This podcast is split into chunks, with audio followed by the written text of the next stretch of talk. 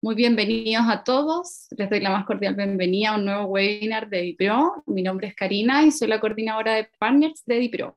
Para los administradores que les gustaría convertirse en partner, les cuento que es totalmente gratis y solo deben certificarse en el uso de la plataforma de DiPro. Y de este modo podrán aparecer en nuestro directorio en la página web y comunidades podrán contactarlos para contar con sus servicios. Bueno, hoy estamos, hoy estaríamos conversando acerca de los honorarios de un administrador. ¿Qué debes considerar para este cálculo? Los gastos operacionales que tiene un administrador y mucho más. Así que como ustedes saben, en Edipro realizamos siempre webinar con contenido interesante acerca de la copropiedad, así que si se han perdido algún webinar anterior, los dejo invitadísimos a que vayan a verlo en www.edipro.app slash contenido. Así que hoy contamos con dos invitados de lujo, Francisca Alvear, que viene en camino, administradora partner de Edipro, y estamos acá en vivo con Luis Vallejos, presidente de Agasech. Luis, ¿cómo estás? Muy bien, muy bien. Aquí estamos, pues, esperando este interesante tema que debiera ser de interés para muchos que administran, digamos, en, en Chile. Y vamos a tratar de explicar algunos tips para ir dándole a la gente de cómo se debe cobrar y todo. Así que encantado. A la espera nomás de que partamos cuando tú lo indiques. ¿eh? Bienvenido entonces, Luis. Gracias. Bueno, para los que no conocen EIPRO, les cuento que es una plataforma integral de gestión de condominios que digitaliza completamente el funcionamiento de edificios y condominios. Hoy en día estamos presentes en cinco países y en más de 800 comunidades en todo Chile. La más pequeña es de siete parcelas en Chiloé y la más grande tiene alrededor de 850 departamentos en Santiago Centro y como nos interesa ayudar a los administradores que tengan acceso a herramientas o a compartir experiencias, es que realizamos estos webinars. Les recuerdo que el formato es de conversación, así que siéntanse en confianza de enviar preguntas, experiencias y todo lo que crean que pueda aportar en esta instancia. Sin más preámbulos, entonces, vamos a comenzar. ¿De qué dependen los honorarios de un administrador? Si se han realizado esta pregunta, la respuesta es que los honorarios deben estar relacionados al tipo de instalaciones que tenga la comunidad, a la cantidad del trabajo y al gasto operacional. Ojo que también se debe considerar la trayectoria del administrador. ¿Esto por qué afecta en el monto, Luis? Bueno, mira, lo que pasa es que eh, hay varios aspectos. Por un lado está el tamaño del edificio, o condominio de casas, o de parcelas, o strip center, o centro comercial. Son todos condominios. Entonces, ¿qué va a depender el, el valor? Bueno, Obviamente, si tú tienes un edificio pequeño, 30, 40 departamentos, el nivel de manejo es mucho más simple, independiente que tenga prácticamente las mismas instalaciones que uno grande, pero el, contestar los correos, la gestión propiamente tal, la empatía que hay que tener con los residentes, toda esa es parte del trabajo, las habilidades blandas, eh, involucran un tiempo, porque al final todo se reduce a cuánto tiempo invierto aquí o allá. Y también eh, de qué depende el hecho de la trayectoria, la experiencia, este es un trabajo donde el 80% es experiencia, más que el conocimiento propiamente tal. ¿Por qué? Porque son las leyes, el manejo de las leyes, pero se, va aprendiendo mucho sobre la marcha, porque es muy específico. Llegar a ser administrador no es una cosa simple. Eh, requiere saber de leyes, de distintos tipos de leyes. Necesitas saber de distintos tipos de instalaciones y más encima instalaciones que se van modificando en el tiempo. Por otro lado, las leyes también modifican cómo van a funcionar los condominios. Entonces también el administrador debe estar siempre al día, debe contar con equipos técnicos que lo soporten, que podrían ser proveedores de, de, buena calidad, y también manejar muy bien el tema de los derechos humanos, perdón, del tema de los, de los, derechos, digamos, que tiene que ver con lo que es remuneración, derechos humanos, no. El remuneración es probablemente tal que es una gran falencia en muchos administradores que yo he visto que cometen errores de novato en cosas que no debieran manejar hacer bien una liquidación de sueldo y todas esas cosas. Entonces, como te digo, los honorarios eh, dependen de una serie de factores, multifactorial. Y ahí, bajo esa lógica, eh, cada administrador cobra lo que quiere, no, no existe, digamos, un, un estándar o, un arancel prefijado.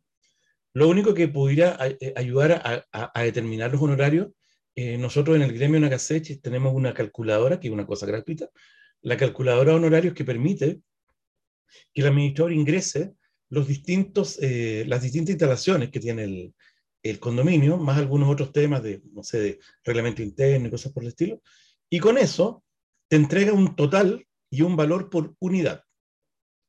Eh, Perfecto. Aquí se empieza a complejizar un poco el tema, porque eh, eh, voy a continuar un poco en el tema porque es importante esta parte. a ver, una cosa es que tú veas un edificio en su totalidad. 50 departamentos. Porque algunas personas dicen, oiga, pero este departamento está, no sé, en la estación central y estamos pagando gastos comunes como si estuviéramos en Las Condes. Yo le dije, pero a ver, si son las mismas instalaciones. Ahora, ¿qué es lo que cambia? La cantidad de departamentos. Entonces tú puedes tener, por ejemplo, en la estación central, un edificio que tenga 100 departamentos, que tenga 10 departamentos por piso, teniendo 10 pisos.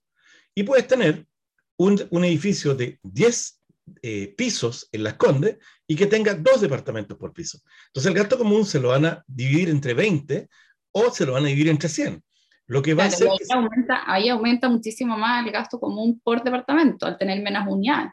Claro, nosotros, claro, nosotros hablamos siempre de unidades. Entonces, una buena forma de establecer honorarios es decir, mira, mi trabajo, según mi infraestructura, según mis gastos operacionales, según mi costo del tiempo, tiene un valor mínimo de X pesos por unidad.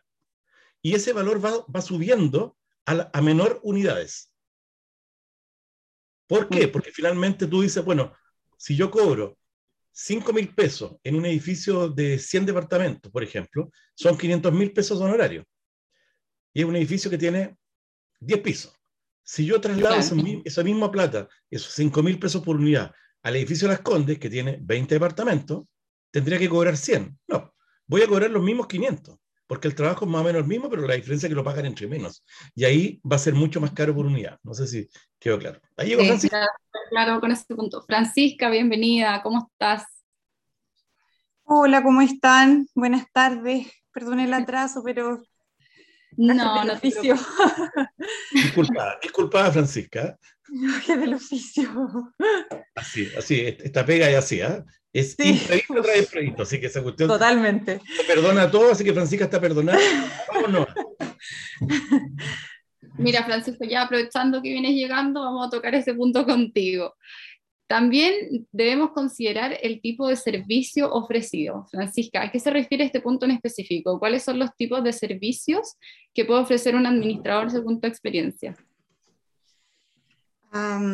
uf, súper diverso. Yo, yo, mm, nosotros como, como empresa de administración eh, apostamos por eso, la verdad, ofrecer un servicio que sea integral, eh, que no sea un administrador solito nomás, sino que con un equipo de, trabajo detrás, em, con un software de administración, con, con, analistas de cuenta, con atención de residentes y un sinfín de cosas que añaden un, un plus al, al servicio que, que, se presta, o sea, tratar de diferenciarse un poco eh, considerando que, esto es como bastante competitivo y hay de todo, eh, la idea es tratar de siempre buscar eh, esa, esa, mm, ese plus, esa mejora que nos permita cierto poder cobrar siempre quizás un, un poquito adicional a, lo que se ofrece regularmente por lo mismo, porque el servicio es distinto, se ofrecen asesorías legales, asesoría técnica y un montón de cosas extras que, que las comunidades hoy en día valoran bastante. Entonces,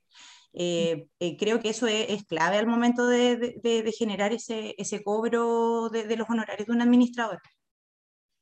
Sí, es súper importante lo que mencionas, sí. Quería agregar un poco a, las palabras de Francisca, porque, mira, alguien preguntó en el chat recién y dice, buenas tardes, ¿qué pasa cuando se habla de experiencia? Si estás partiendo en una empresa como administrador, ¿qué pasa con el administrador novato? ¿Cómo cobra? Porque no tiene la experiencia. Y bueno, ahí un poco está lo que habla Francisca. O sea, hoy día nosotros nos enfrentamos a un escenario donde tú tienes el, yo le llamo lobo solitario, que es el administrador con una boleta, que hace la pega, no tiene por qué hacerla mal, pero ¿qué ocurre? Que trabaja bien en un condominio, más o menos en dos, más o menos mal en tres, y ya al cuarto se le descontrola. Eso le ha pasado a muchas personas, incluso, bueno, a mí no me alcanzó a pasar, pero, pero finalmente uno se constituye en una empresa donde no solo ofreces diversificación de, de, de servicios, como a la Francisca, que tienes, digamos, como tienes una, una, cobertura distinta, tienes un equipo de personas y al tener ese equipo de personas tienes, tú, tienes un costo fijo que va a depender de, de, qué tipo de profesionales y servicios prestes. Y, claro. y, ese, y ese punto de equilibrio, tú cuando lo tienes cubierto, sin ganar nada, eso es cubrir el punto de equilibrio, estás cubriendo los gastos, de ahí para arriba empiezas a tomar más condominios. Entonces al final, hay una norma comercial que habla de que ninguna empresa debiera tener más del 10% de su venta en un cliente. Si no es así, puedes quebrar. O sea, si la mitad de tus clientes son, o sea, la mitad de tu venta es un solo cliente, se te va ese cliente y probablemente quiebres. Entonces, eh, mira lo complejo que resulta esto. Y al tener una empresa, eh, que puede ser de cualquier tipo, digamos, IRL o, limitada o SPA o, lo que exista en el futuro, eh, permite que el personal de la empresa esté, protegido con cotizaciones previsionales, tenga derecho a licencias, por ejemplo, cuando alguien se enferma, cosas que en el fondo con la boleta honorario están más lejos. ¿Te fijas? Entonces, en el fondo, el, el, tema del cobrar es bien importante cobrar bien y saber claramente lo que es. ¿Por qué? Porque finalmente tú cuando, mira, esto, esto te lo digo porque pasa te llaman de un edificio, quisiera que nos cotice, claro, y tú le haces una cotización. Sabe que lo seleccionamos a usted, venga a una reunión, es la típica. ¿ah? Usted de 30 lo seleccionamos. Entonces, finalmente ya, eh, llegas ahí, ¿y qué? ¿Cómo está aquí la cosa? No, tenemos todo ordenadito, no se preocupe.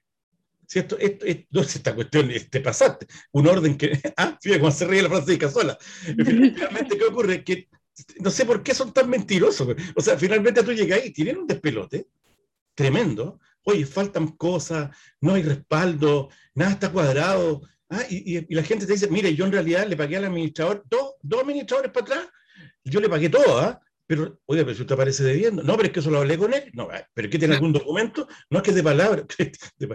y uno se ríe y se molesta, pero en el fondo, oye, de palabra se la lleva el viento. Pasa mucho ¿ah? en esto, ese tipo de cosas. Entonces, al fe, yo me, ha tocado, para terminar, eh, me ha tocado ver administradores eh, inteligentes, tengo que decirlo, que llegan a acuerdo con los comités y dicen, mira, yo te cobro esto, que es mi tarifa, pero primero voy a hacer un análisis técnico. ¿Me permiten? Claro. Y el análisis técnico arroja que hay, que arreglar un montón de cosas más, por ejemplo, la parte contable. Y dice, yo les voy a tener que proporcionar dos personas que vengan a trabajar todos los días, tanto, tanto, y cada persona vale tanta plata, fuera mi honorario, porque esto es un despelote hacia atrás. Bajo esa lógica funciona. Yo eh, he visto que funciona, así que se recomienda. Te interrumpo un segundo porque acá eh, Francisco nos está haciendo una, dos consultas. Mira, ¿cuán, ¿cuán, importante es que el administrador esté afiliado a, un, a una asociación, a un gremio? ¿Y eh, puede el administrador además proveer eh, recursos humanos, Francisca? Um, ¿Qué respondo? Uno al otro. Déjame el del gremio a mí, déjame el del gremio a mí. Ya, le digo como a Luis. Eh, bueno, yo creo que depende, respecto a, la, a, la, a, proveer el recurso humano, depende mucho de la figura que el administrador eh, quiera, quiera interponer o, o quiera eh, trabajar, ¿cierto?, de una u otra forma. En mi caso, creo que es mucho mejor que el personal en general de la comunidad esté contratado por la comunidad, eh, bajo el root de la comunidad. Ahora muchas veces hay comunidades que externalizan los servicios, les gusta trabajar con empresas de seguridad, eh, que incluyen también quizás al personal de aseo. Eh, no, no, estar muy relacionado, ¿cierto?, laboralmente con, con personas eh, porque también muchas veces se ve como, como un problema por, por, lo que Luis mencionaba, el tema de la licencia médica eh, y, un, y, un, sinfín de cosas. Entonces yo creo que se puede, la respuesta es que sí, se podría proveer el recurso humano, pero, pero es, es una complejidad mayor y también aumenta el precio, lógico. Mira, quería complementar lo de Francisca antes de responder lo del gremio. Eh, mira, vienen cosas nuevas, eh, bien importantes, que tienen que ver, por ejemplo, eh, con que se están sindicalizando los conserjes. ¿Qué significa eso? Que sobre ocho personas, conserjes y auxiliares, puedes llegar rápido a ocho, se sindicalizan y se dan a huelga. Y te dejan el condominio potado. Y aquí hay responsabilidades legales que el administrador tiene. ¿sí? Entonces, en el fondo, el control del punto de acceso, ya. ¿Y qué ocurre? Frente a la figura que más se usa en Chile, porque en otros países no, ¿eh? la que más se usa en Chile, que es que la comunidad contrate al personal y asuma todos los riesgos. ¿Qué significan los riesgos? No, no guardan plata para indemnizaciones, no, no, proveen, no prevén el tema de las vacaciones. Entonces, al final aumenta el gasto común, aumenta el gasto común y a veces no pueden despedir a las personas que son pésimos empleados porque no tienen los fondos. Es absurdo. Entonces, finalmente, eh, la opción de que el, administrador entregue el servicio está cada vez más cerca, porque hoy día es un tema de costo. Pero si el tema de costos cambia, por ejemplo, si la gente se va a huelga, no puedes despedirlo, vas a tener que contratar reemplazos mientras dure la huelga. Entonces, ¿qué pasa? Eso se evita si es que está externalizado el servicio de, del personal. También se evita el tema de los reemplazos y también se evita el tema de las vacaciones y también se evita el tema de la antigüedad. Entonces, si hoy día un trabajador te cuesta 550 mil pesos, a lo mejor proporcionado por, por un administrador, no por una empresa de guardia, te podría costar 750, más caro, porque el administrador va a tener que prever un doceavo del sueldo por año para cada empleado, en caso que lo tenga que despedir y qué sé yo, y también va a tener que hacer un contrato con ese, con ese condominio a un tiempo más largo para, para poder prevenir eh, problemas. Porque en el fondo tú puedes contratar a una persona con contrato fijo dos veces al año, no más, la tercera ya pasa en definido y ahí tienes cargas adicionales. Bueno, el tema del gremio que pregunta se llama Francisco. Eh, primero, eh, ¿qué, qué, cuán importante es que el, administrador esté afiliado a, un, a, un, a, una asociación gremial? Vamos, vamos a poner. Bueno, lo, lo, es, es, muy importante, eh, sobre todo si está a Gasech, porque es la mejor. Entonces, bajo esa lógica, eh, hoy día eh, viene pronto el Registro Nacional de Administradores, donde las comunidades van a poder consultar en el registro quién es quién, para poder administrar, va a haber que estar en el registro, y también eh, los gremios entregamos una serie, están en las páginas web nuestras, una serie, eh, solicitamos una serie de requisitos para poder ser parte del gremio. Incluso estos requisitos han sido eh, aumentados. ¿Por qué? Porque estamos haciendo una selección cada vez más acuciosa. Porque finalmente hay empresas que yo he visto en el mercado, que no sé con qué, eh, son empresas de, de portales, ¿eh? un simple portal de, de, que ofrece administradores. No sé, ellos serán seleccionadores de personal, eh, porque no administran. O sea, no sé cómo alguien te puede recomendar un administrador si no administra. Segundo, eh, ¿hay alguna garantía cuando tú recomiendas a una persona? Entonces, es muy complejo el recurso humano, sobre todo la persona que va a definir los designios del condominio. Es algo que el, condominio tiene que ser muy, muy, digamos, eh, cauteloso. Entonces, dejarlo a un portal que te ofrece por Internet, no.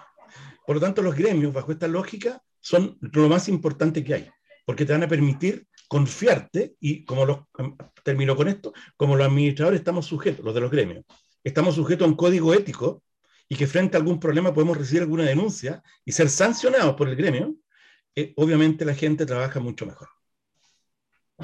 Perfecto, súper importante lo que mencionas. Bueno, para continuar, entonces, ahora nos vamos, entonces, ¿qué, qué debemos considerar para el correcto cálculo? ¿Ya? Eh, puntos importantes, la antigüedad del edificio. Francisca, eh, si el edificio es muy antiguo, ¿esto puede afectar directamente en el punto 2, que vendrían siendo las instalaciones? ¿Puede ser que requieran más mantenimiento? ¿Estoy lo correcto?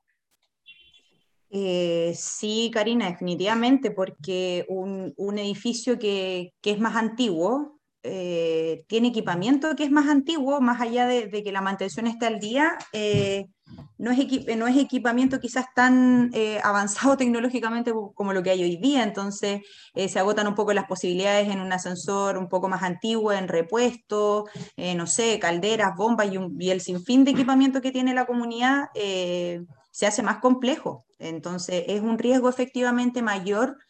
Eh, la antigüedad, eh, mientras más antiguo es el edificio, es, es más complejo.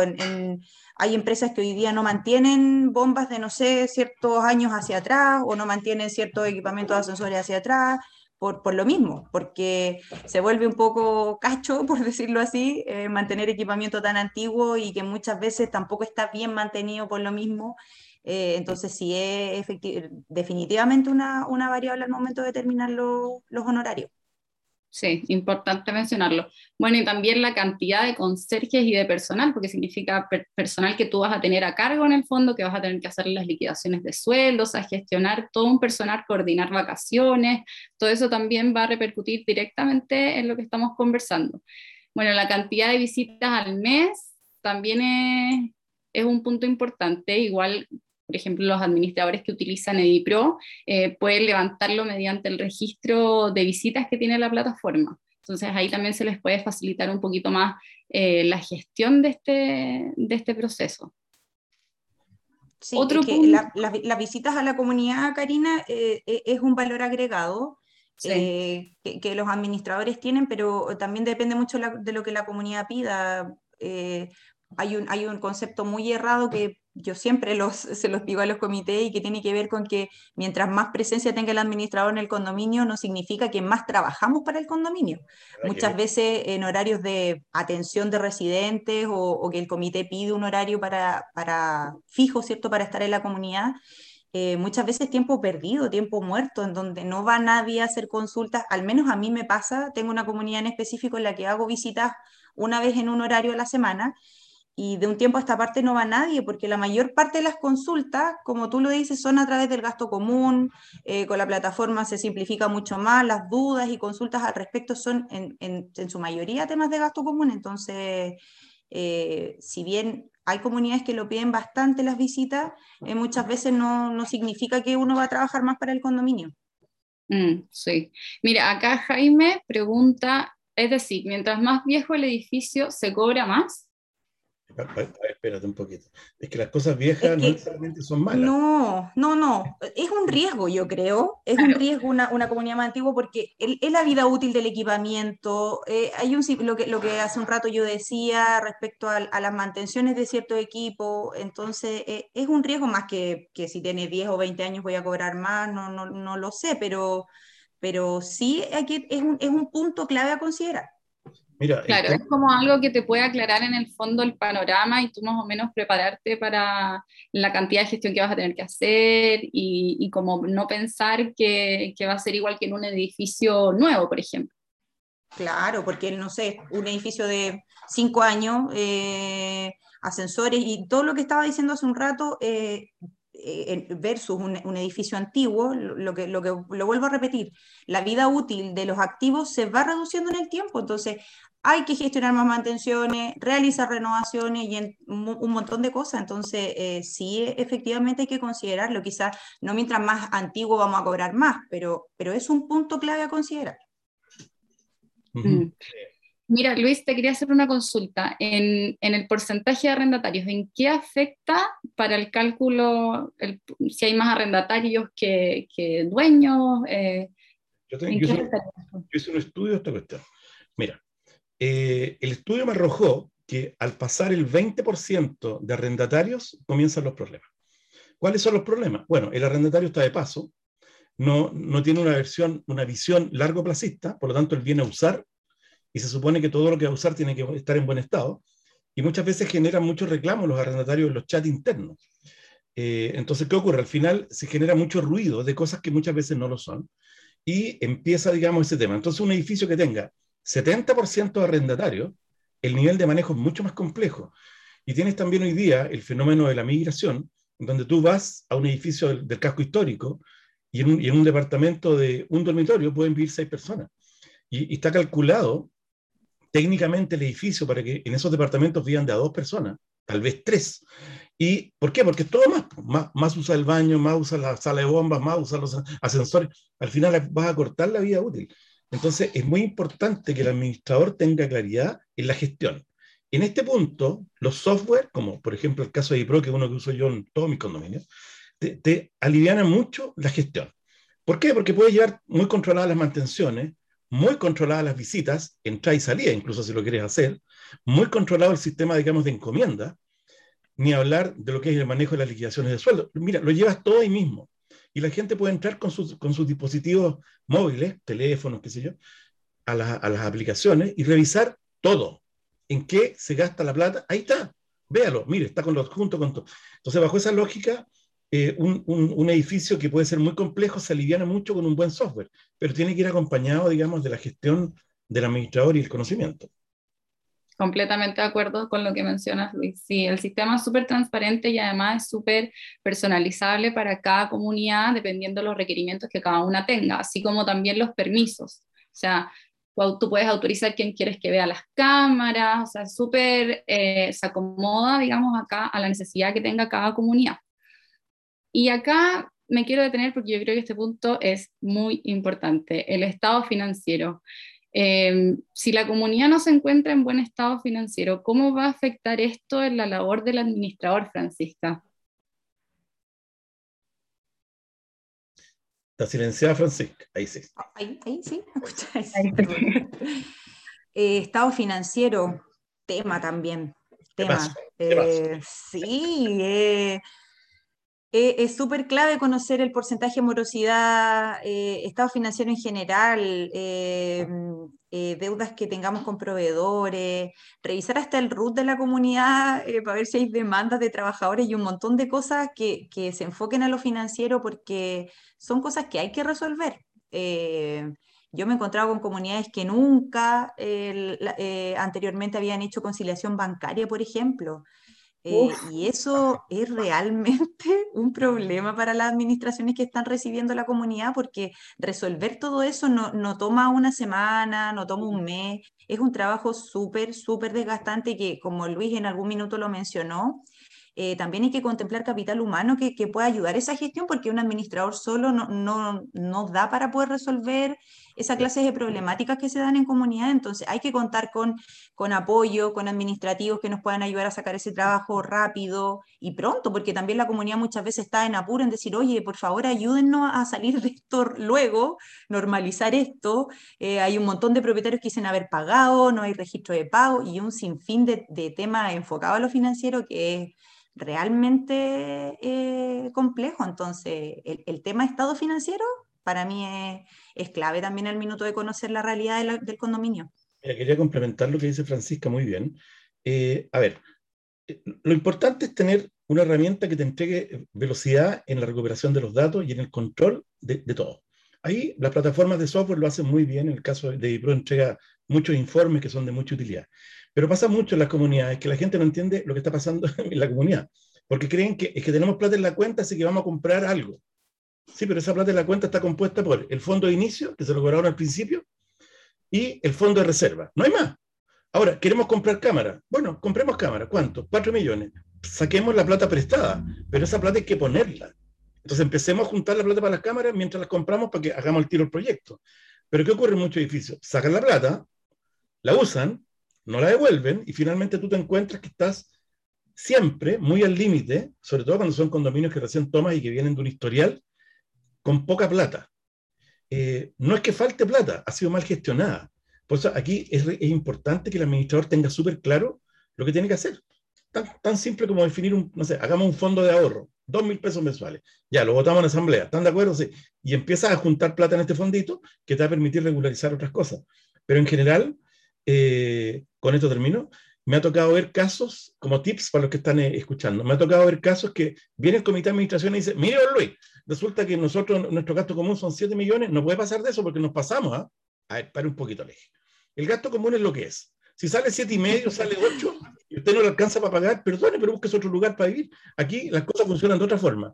Usted lo que gastó en un mes lo tiene que recuperar en el otro, porque si no empieza a dejar facturas afuera para que sean siempre los 7 millones, por ejemplo. Y nos pasó en una comunidad que tenía dos gastos comunes atrasados y una deuda de 60 millones de pesos. Y el gasto común mensual eran 12. Entonces es una locura. O sea, un condominio que tiene un gasto común de 12 no debiera tener más de 2 millones de morosidad más o menos controlada. Pero este tenía cinco veces. ¿Y cómo llegaron a eso? Con lo que les explicaba recién, dejando facturas afuera. Y, y aquí es clave los eh, software, porque permiten un mejor control de parte, por ejemplo, la gente del comité. Pero los comités hay que capacitarlos, porque tú sabes que no, no se manejan mucho. Sí. Importante mencionar también que en EDIPRO tenemos una, un módulo que permite hacer esta conciliación banca, bancaria, donde tú puedes eh, cargar la cartola, digamos, de, del banco, y ahí enseguida eso hace como el match, y ahí te podría quedar todo cuadrado y te puede detectar si tienes alguna como falta de dinero o hay algo que no esté, no esté cuadrado.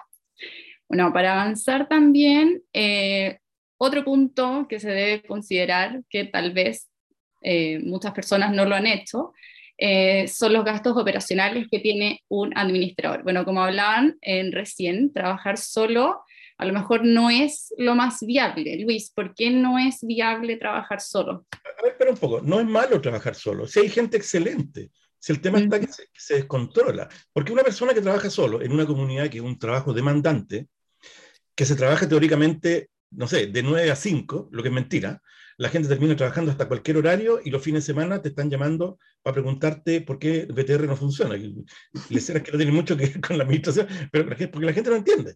Entonces, trabajar solo es muy desgastante. Yo conozco muchos administradores que están estresados porque no han salido de vacaciones entre años, porque no pueden. Yo he conocido otros administradores que se van de vacaciones y vuelven a la semana y dejan la familia afuera, porque empiezan los problemas. Entonces, trabajar solo no es recomendable a menos que lleve, por ejemplo, máximo dos condominios no muy grandes. Ahora, eh, el, equipo de trabajo eh, puede estar compuesto por lo que ustedes quieran, va a depender del, del, modelo de negocio nomás de cada administración. Pero, uno, un software que sea multiplataforma para que puedan trabajar todo al mismo tiempo haciendo distintas cosas. Ahí estamos con Ebro.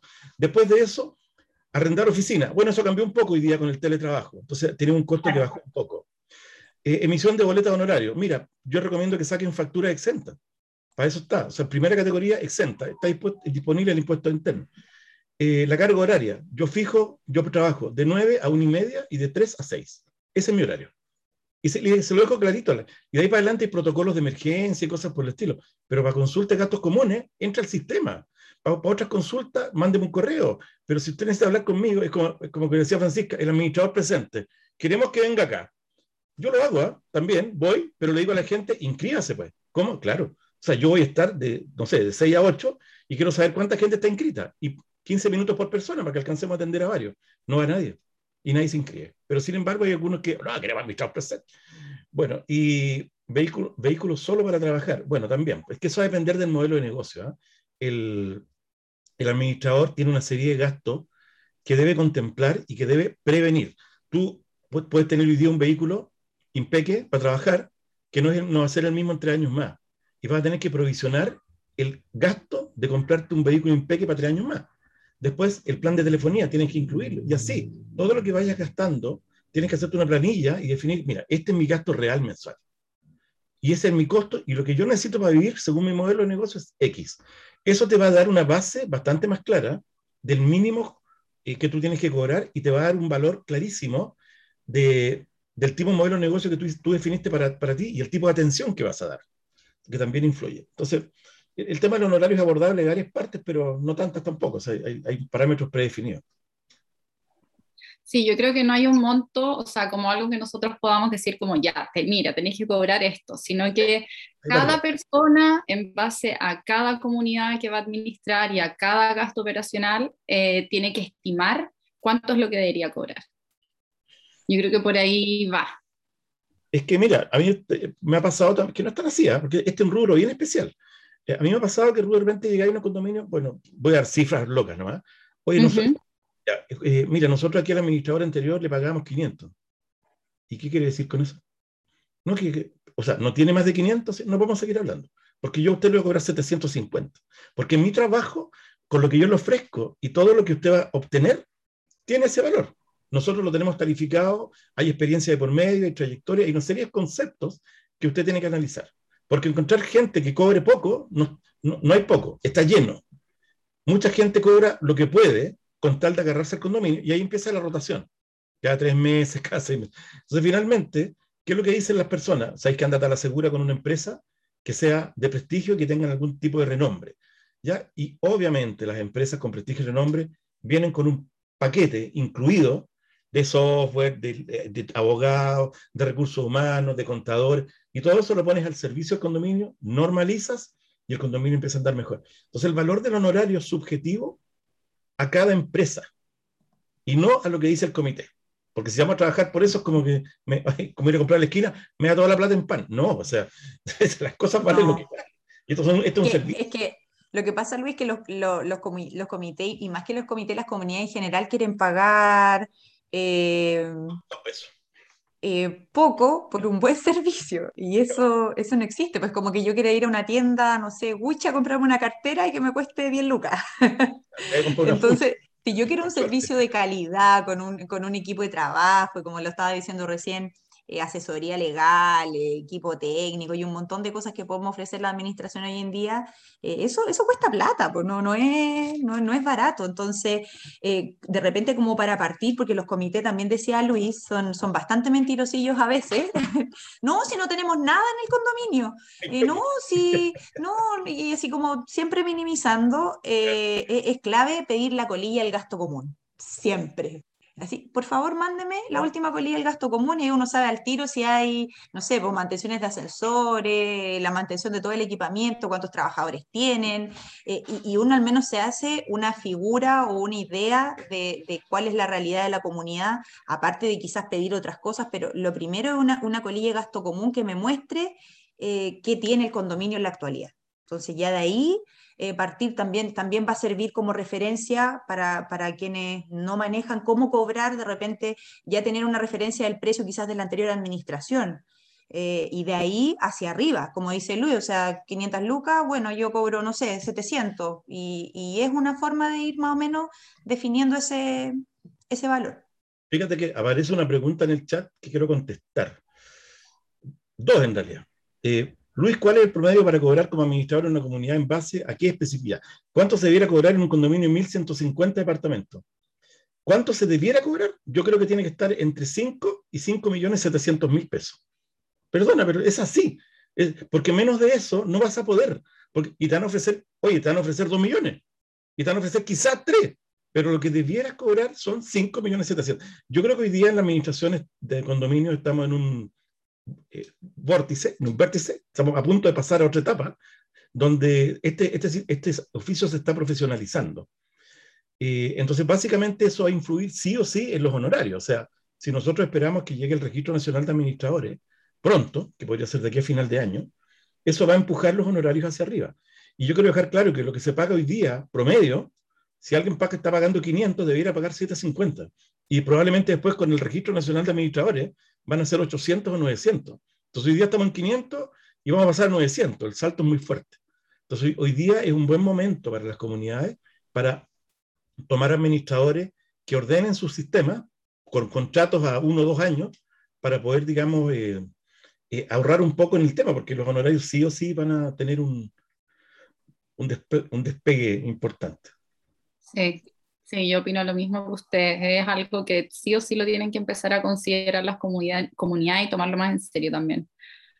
Otra, y es clave también, perdón Karina, eh, es clave también definir en el contrato de, de, administración, definir reajuste, ya sea anual, semestral, variación del IPC, lo que sea, pero reajuste, porque es lo legal. También, eh, sí, es que, es que hay administradores que por, por experiencia quizás no lo manejan y siempre cobran el mismo honorario y están dos, tres años en el condominio. Entonces, eso también es súper importante dejarlo definido. Oye, esto cada seis meses va a tener cierta variación eh, y, y aclarar las reglas desde un principio para que eso quede, quede establecido. Me voy a colgar del punto que dice Francisca. Súper importante, bien Francisca. Lo que ocurre es lo siguiente. Cuando tú no reajustas el valor de cobro, estás ganando cada vez menos. Claro esto, es matemática simple. Sube el costo de la vida. Bueno, este último tiempo se ha notado más. Tú vas a comprar alguna cosa o no hay y vale el doble. Entonces, ¿qué ocurre? Que en el fondo eh, el honorario es igual, porque todo te va a subir. La benzina, el transporte, qué sé yo, y otras cosas van a, van a cambiar el valor. Y finalmente, tenemos dos conceptos. Si yo tengo un administrador que trabaja bien y, y normaliza el edificio que antes era un despelote, y ahora no, está todo ordenado, está todo limpio, las mantenciones en norma, el edificio está, está con todas sus líneas como corresponde. Yo ese gallo lo cuido. Y si me dice, sabe que para poder renovar contrato que viene, porque yo le cobro reajuste cada seis meses. Sí, sí, usted se sube el sueldo. No, le estoy cobrando lo mismo que le cobré cuando hicimos el primer, primer acuerdo. Entonces ahora, como yo lo he hecho bien, me gustaría conversar con usted para aumentar el honorario en un 30%. Entonces, eso debiera ser una lógica real. Cuidar al personal de calidad. Si hay algo que tú debes invertir siempre, cualquier empresario te lo va a confirmar, es en personal de calidad. Si tú inviertes en personal de mala calidad o pagas mal, vas a tener resultados muy paupérrimos que te van a complicar en otras áreas. Sí, importante lo que mencionas, Luis. Bueno, y para tocar el último punto ya casi de lo que debemos considerar dentro de los gastos operacionales, eh, como hablamos anteriormente, las plataformas para administrar y mejorar la gestión. Francisca, en tu caso, utilizas EdiPro para administrar. ¿Cómo ha cambiado tu gestión desde que la utilizas? Em, EdiPro es clave, pues, clave también, porque es un, para nosotros como administración es un gasto operacional porque nosotros lo ofrecemos al condominio de manera gratuita. Em, eh, sin costo para ellos, entonces eh, la, gestión se... O sea, vuelvo al ejemplo que di hace un rato de esta comunidad en la que estaba todo un desastre, patas para arriba, no había conciliación, pagos, desorden. Eh, la plataforma sirvió mucho para gestionar la morosidad, había un porcentaje de morosidad, pero estratosférico, demasiada morosidad que y pocas veces yo, yo he visto.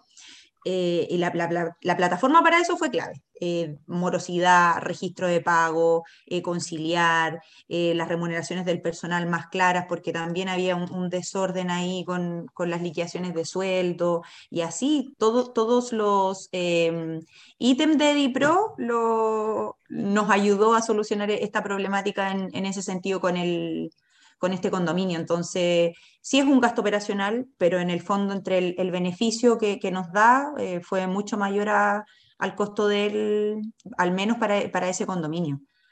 Sí, súper. Y Luis, en tu caso, ¿también sientes que ha sido como un aporte en tu gestión y en general para el, para el gremio de Agaset? Bueno, nosotros somos partnership con, con y, también tienen un programa muy interesante para los administradores donde hay una tarifa diferenciada y uno puede entregar, digamos, como parte del servicio a los condominios, digamos, el, uso de la plataforma. Obviamente, esto simplifica y transparenta la gestión a un nivel que, que, no se entiende hasta que se usa. La herramienta propiamente tal, porque no es solo el software, es el cómo está construido la estructura del software y lo amigable que es para las personas. Eh, la curva de aprendizaje que tiene DiPro es muy chiquitita. Yo recuerdo con la contadora con la que trabajamos, que ella, que es un departamento contable chiquitito, trabajan en dos personas y nunca habían usado el software. Yo me reuní con ellos por Zoom, en realidad usamos Meet, pero bueno, no y me reuní con ella por Zoom, te digo, qué sé yo, 15 minutos y entendió todo. Te pasaste. Y después tomé otra persona que es un asistente que, se encarga de correo y qué sé yo, y ve toda la parte de ingreso, y lo mismo. Entonces, la plataforma debe ser intuitiva y lo hace es transparente lo que muestra, lo hace. Entrega informes de distintas cosas, lo hace. Entonces, finalmente, es un servicio que uno le entrega a la comunidad donde normalizas todo y las personas que están saltonas muchas veces porque vienen saliendo de una mala experiencia, se dan cuenta que todo esto es distinto. Y para terminar, quiero destacar lo fácil que es cambiarse de una plataforma a otra.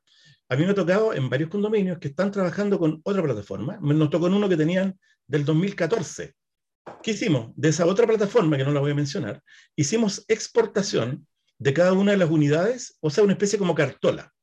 Y esa cartola la guardamos en PDF, una por año de cada unidad, y, el, y la gente de, de DiPro nos ayudó a hacer la exportación final. O sea, el mes emitido último lo importamos a DiPro y ahí partimos trabajando al otro día y se acabó. Es muy simple, no hay que gastar en nada, entonces al final eh, a la larga yo creo que vamos a terminar trabajando todos con EdiPro, o sea, porque te digo que la, forma, en realidad yo soy fan de EdiPro, pero porque me sirve, o sea, realmente me sirve en mi, gestión. Eh, nosotros no tenemos pocos condominios, tenemos varios y hemos ido creciendo, y mucho del crecimiento depende de tener una plataforma de estas características. Entonces tenemos gente trabajando a todos los niveles. ¿Te fijas? Oye, las pólizas de incendio hay que pagarlas todos los años. Va una persona ingresando las pólizas al sistema y te va diciendo, oye, las leyes sociales lo hace otra persona, los, ingresos lo hace otra persona, y pueden trabajar todo al mismo tiempo. Eso es el sueño del pibe y se cumple perfectamente con, con el software de IPRO. Súper. Y en verdad es, eh, ¿se está compartiendo la pantalla? No, eh, no sé, yo pensé que iba a ver el partido. Sí, veo la pantalla, pero... De repente cambió todo. Ahí sí. ahora sí, ahí sí. Se había salido, ahí sí. Mira, ay, que me están llamando, entonces se corta. Espérame ah, un segundo. Pero tenés que apagar el teléfono. Sí. Ahí se fue la pantalla. ahí sí. Estas cosas pasan en los webinars, así que. Estamos en vivo, para que vean que estamos en vivo. Online. Bueno, y para tocar el último punto también, eh, contar con capital de trabajo, a menos que se utilice la caja chica. Luis, desde tu experiencia, ¿qué es más recomendable? ¿Que un administrador utilice el capital de trabajo o la caja chica? No, yo creo que aquí eh, hay, ojo, ojo. La caja chica es un valor que te giran y que tú después rindes cuando lo terminaste de gastar. Así debería funcionar por lo menos. Y, cuando, te lo rindes, y cuando lo rindes, lo metes como un ingreso. Listo, cerrado, redondeado. Pero hay administradores que te puede pasar que vas a necesitar un saco de plata, porque vas a empezar a pagar aquí, vas a pagar allá, para allá, se te puede descontrolar, tiene que ser muy ordenado. si bien yo creo que vamos a lo que pasa hoy día en países más desarrollados en esta área, como en Brasil, donde hay empresas de administración que tienen 1.500 condominios, o te vas a Estados Unidos, donde trabajan 5.000, 50.000 condominios las empresas, una empresa de administración. Entonces, finalmente, ellos sí manejan un capital de trabajo porque lo necesitan en su modelo de negocio. Aquí en Chile, no. Aquí en Chile, en el fondo, tú cobras por todo. Eh, puedes entregar, digamos, por ejemplo, el software en forma gratuita y algún otro servicio. Pero en general, yo recomiendo que el condominio gire una caja chica y que se lleve en forma ordenada. Desde mi punto de vista, ha sido el mejor resultado. Sí. Francisca, ¿qué opinas tú también de la misma forma? Sí, Sí, porque eh, si bien ser una empresa de administración eh, no es complejo el, meterse la mano al bolsillo de la empresa y costear eh, gastos que son de la comunidad. en ese sentido hay que, hay que organizarse de tal manera en, en, que eso, eso lo pueda costear la comunidad con su fondo propio. Eh, hay situaciones quizás muy, muy puntuales en las que de repente hay que, chuta, faltó tal cosa y hay que hacerlo rápido y uno ya lo gestiona y lo rinde para la devolución. Pero, pero girar, como dice Luis, eh, que le gire el, condominio un, un, X monto por, por, concepto de caja chica y que ahí uno puede hacer, eh, cubrir cierta necesidad imprevista o que van saliendo en el mes, es mucho más, más ordenado. Y después se rinde ordenadamente con, con una planilla, qué sé yo, con los gastos, las boletas y eso es, mucho más, más transparente y ordenado. Sí, sí. Mira, para, para, concretar más como lo que hemos estado conversando, poniendo un ejemplo hipotético, si un administrador debe cobrar por sus honorarios 600 mil pesos en un edificio de 100 departamentos, pero el comité de administración solo contempla 300, el aumento impactará en 3 mil pesos por departamento. Luis, ¿cómo nos podrías explicar este cálculo bueno, de este, es un cálculo que primero que nada lo encuentro bajo. O sea, un edificio de 100 departamentos, mínimo 700 lucas. Ya, pero dejemos que están 600 para modo el ejemplo. Hipotético, hipotético. Ah, hipotético. Entonces, el aumento de los 3 mil pesos eh, no lo veamos como un impacto, velo como una inversión. Porque en el fondo, cuando tú contratas calidad, obtienes calidad. ¿Y en qué? Mejor mantención, todo alineado. Entonces, oye, ¿cuánto en realidad se beneficia el edificio? Te aseguro que son mucho más de 3 mil pesos por, por, departamento. Porque, mira, te voy a poner un ejemplo práctico. Este siempre lo doy ¿eh? cuando hago clase. Mira, un ejemplo, un ejemplo, práctico. Karina tiene una tía, una tía rica, pero riquísima. Te pasaste para rica. Y esta tía se enferma y se muere. Y te quiere tanto que te deja mil millones de pesos. ¿De acuerdo? Y como Karina, una mujer inteligente, dice, voy a guardar 500 millones, me voy a ir a Bucio un ratito a relajarme, y los otros 500 millones voy, a buscar algún tipo de negocio que sea interesante para invertir. Y empieza a buscar, qué sé yo, hace un par de, investigaciones y al final determinas, mira, este puede ser el área de negocio que me interesa. Una vez definido eso, haces las inversiones iniciales, te instalas y te contratas un contadorcito o un administradorcito más o menos nomás, le pagáis lo menos posible para que te tire para arriba el negocio. ¿Te cuadra? ¿O no? Miremos el mismo ejemplo al revés. Si eres inteligente, vas a buscar una persona que sepa, una persona que puedas preguntar dónde ha trabajado, qué logros ha obtenido, cómo se ha desempeñado y te va a cobrar. ¿Y cuánto le vas a pagar? Bueno, lo que cobre. Y si eres más inteligente aún, le vas a decir, ¿sabes qué? Si usted hace crecer la empresa, usted va a tener una comisión. Así que usted hágase rico, porque si usted se hace rico, yo me voy a hacer muchas veces más rica porque soy la dueña. Esa es una lógica más, más lógica de negocio, ¿te fijas tú? Llevemos, esto a los condominios. ¿Cuánto vale un condominio? ¿Tú sabes cuánto vale un edificio de 100 departamentos? ¿Más o menos? No. es cosa agarrar la calculadora, pero valen como 60, 80 millones de pesos cada departamento. Mira, llegamos fácil a 12 mil millones de pesos. 12 mil millones de fácil, ¿ah? A eso súmale las áreas comunes, los ascensores, las instalaciones, y puede llegar a 13 mil millones de pesos. ¿Y vaya a contratar a una persona de 500 lucas para que te maneje una inversión de 13 mil millones de pesos? Que tú como dueña que quieres que cueste 14 mil, 15 mil o 20 mil. ¿O quieres que cueste 10 mil, 8 mil, 6 mil? Y empieza una degradación. Entonces, finalmente, el valor que se paga tiene que ir en relación a una serie de factores. Eh, yo creo que las administraciones en Chile van a empezar a cambiar, va a empezar a cambiar la percepción del administrador de condominios, que hoy día es mala, y la hemos, la hemos ido mejorando poco a poco con los gremios, pero eso va a mejorar.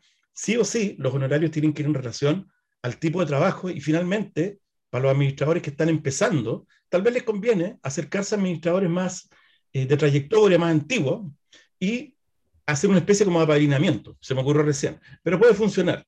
En el fondo, el, el tema del, del, valor no es solo lo que te cuesta, sino los beneficios que obtienes. Sí, bueno, para concluir, eh, administrar comunidades en forma eficiente y manejando la comunidad según las normativas vigentes, los honorarios, los honorarios deben estar en relación al tipo de instalaciones y la cantidad de trabajo, como decía Luis. Es un punto súper importante, yo creo. Francisca, no sé si quieres complementar algo más con tu opinión.